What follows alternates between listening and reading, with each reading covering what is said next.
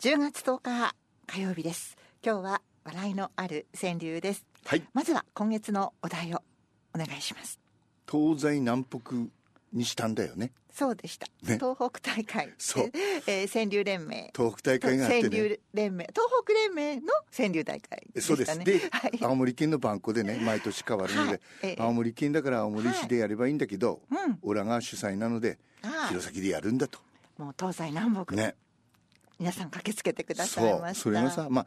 東北だから普通東北の人しか来ないんだけど、うんあの北海道からも一人来てくれたのでああそうでしたか北は北海道からって言えるじゃない そうですね北海道一人いただけで北は北海道から南はね佐賀県10人ぐらい来たよま、さしく東西南北、うん、大阪はいそれから三重、うんえー鳥取とかね結構来てくれましそてうなんですねもう本当に大盛況でした大変はいその頃お和江さんは走ってました走っておりました はいちょっと痛かったですけど ね、ええちょっと肉離れをあれあれあれあれ起こしてしまいまして前の日に肉離れというのは、はい痙攣なんでかはでないですんでし痙ょ攣はすぐ、うんあの時間が経てば治るんですけど、前の日の,、うんあのちょっとしたトレーニングでうんプチッと行ったんですね、で、うん10キロだから走れるだろうと思 ってそこがだから無理しなきゃよかったんですよねそうだね、はい大谷翔平を見習わないといけプなチいッねとなったらやっぱりそうケアしない安静にしないと、それでもええだから普段ね、はい、えーフルだとかハーフだとか走ってるのに「へ10キロだからね」と高をくくったそこですよねここにおそこに落とし穴そこです それを漱石さんは予言されてました そうそうそうそうそうってだから落とし穴があるあかるもかとらいうそう気をつけなさいと、はいね まあこっちはうまくいきましたけどね、お疲れ様でしえたー昨日もねだからボ,、はいボルトもヒロヒロさんも来てくれてそれでさはい苦が抜けるんですよあ抜けたんです彼かは抜けいや正直ねはい言って初と参加だから東西南北からその潜入の達人が来るでし強者ょが じゃあボルトヒロヒロ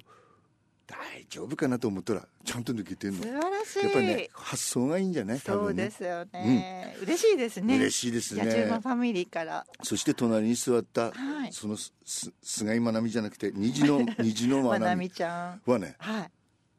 青森県川柳連盟理事長賞めでたい俺が選んだんだ素晴けらしど俺が選んだんでもじゃあ俺がい選んだ別にまなみちゃんの川柳だとは思わなかったあのもう分かってた分かって分たんだかっけてたどんですなぜかというとさ、はいえー、と青森県の選者が5人いてでその、うん、なんだろう、えーと岩手県のそのトップの人がね、えー、と選ぶとそそのまま岩手県川柳連盟理事長になるわけよ、ええところが青森県から5人選者が出てるわけだ、うんうんね、で俺は選者じゃないの5人とどうするかというのでこの5人の中に中から特選が5区出るわけですよねその5区の中から僕が選んだのがこれ栄光筆記でも何でもなく何てでもなくこの5区の中でだから5区そのそ5区の特選はみんなそれぞれの選者が選んだ青森県人がね、その中で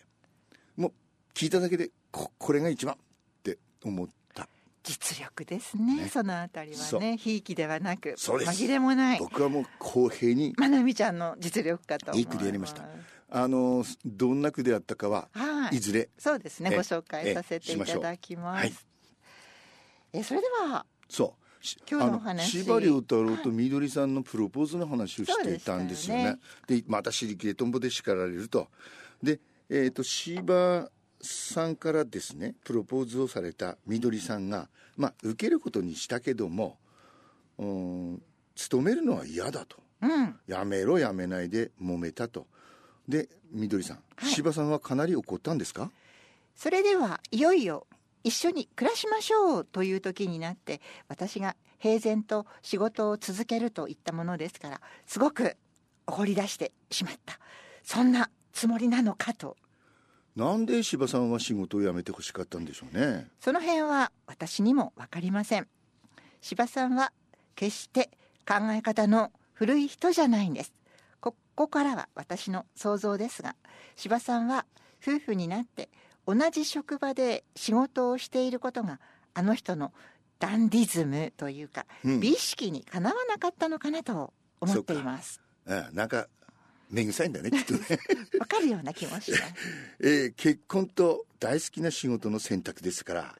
当時は随分悩まれたでしょうね、うんこの時は私も真剣に考えましたあれは朝出勤する時に駅のプラットホームで電車を待っている時でした私の好きな青空が広がっていてああ私は仕事を辞めなくちゃいけないのかなと思った途端涙がバッと溢れてきましたうん夜になるとあの人と結婚するのをやめようかと考えるわけですが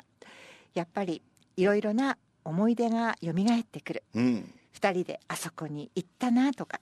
あの道を歩いたとかねそれでやっぱり別れられないと思って本当に悩みました結局どう決着したのですかこれは柴さんのおかしいところなのですが途中でもういいということになったんですおそらく柴さんは同僚に相談して辞めさせるのは惜しいというようなことを言われたんでしょう柴さんにしてみればしぶしぶそのままの状態で生活することになったんですで司馬遼太郎はね福楼の城で直木賞を受賞しするんですよはいそれでまああの、まあ、二足のわらじというか文化部長をやってた翌年に、まあ、退社をしたと、うんでし新婚生活がスタートしてからの司馬さんは仕事について何も言わなかったのですか私が仕事に出ている間に誰か来て「奥さんは?」と聞かれると「家内はちょっと多業中です」多業中他の仕事という こと多業中ですと言うんです普通に家内は今仕事に出ていますと言えばいいのに私がどうしてそんなことを言うの仕事に出ていますとちゃんと言ったらいいじゃないと言うと柴さんはそんなんええねんと言ってね司馬さんはよっぽどみどりさんに仕事を続けられるのが嫌だったんだろうとうんみどりさんが仕事を辞める昭和39年前までの5年間ずっとその家内は多業中ですって言ったそうですよおかしい、ね、 それを通されたんですねでねうんある人から聞いたんですけど柴さんは食べ物の好き嫌いがはっきりしていたそうですね柴さんは好き嫌いがひどい人でしたし私自身もひどいのよただ柴さんと私では好き嫌いに食い違いがあるんです例えばお肉柴さんはステーキはからしかお醤油で食べるとなかるほど単純な食べ方が好きなのね、俺もそうですそうですか焼肉のようにタレをつけて食べるのは嫌なのそうです私はもともとそんなにお肉が好きじゃなくて焼肉のようにごまかしてだったら食べられるここに大きな食い違いがあるんですよね、まあどっちにしろ嫌いなんだね、そうなんですえね、ー逆にですね好き嫌いが一致しているような食べ物と言いますと結婚する前かな私が「お魚は嫌い」って言ったら柴さんが「僕も」と言ってただ嫌いな理由が柴さんとでは違うんですよね、うん柴さんはあの生臭い味が嫌いだったうのん私はこう目玉がついている とかなんかひらひらがついているとまかあね見た目のイメージでダメなんですあーこの時の話はまだ後がありましてと言いますとこの後私お肉も嫌いだよ僕も嫌いというやり取りがあって私は私が何が好きって聞いたの、うんそうしたら柴さんが油揚げって言ったの ね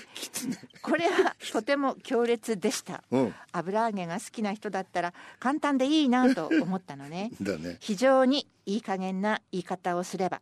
これが柴さんと一緒に生涯を共にしようと思った大きな要因かもしれませんああそうなんだ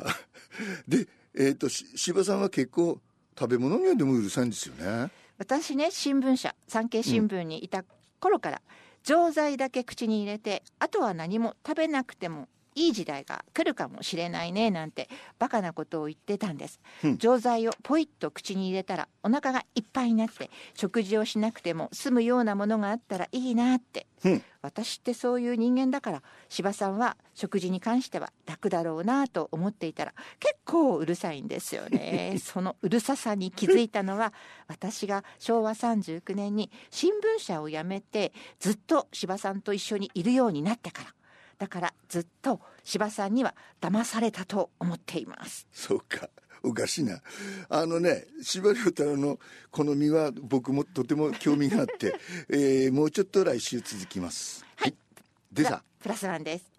これも有名な曲ライアン・オニールとアリー・マグローでね見ました見ましたか私もで音楽がねフランシス・はレイって言って男と女とか作った人、でアンディ・ウィリアムスの歌で大ヒットしたんですよこのそうですよこねの曲ですベターメンある愛の歌テーマ from ラブストーリー